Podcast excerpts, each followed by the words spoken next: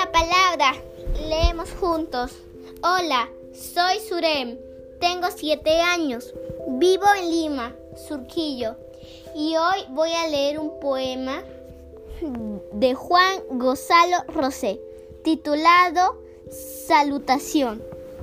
Que tenga feliz año la sombra ya sentada de papá, los sueños nacionales, las gaviotas y el mar.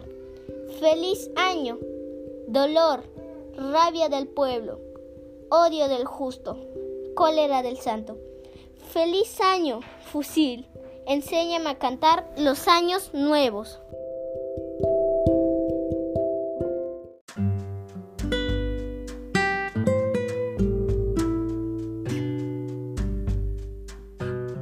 Si te gustó nuestro contenido, pasa la voz y haz que las voces de nuestros niños llegue a todo el mundo con Pido la Palabra, leemos juntos.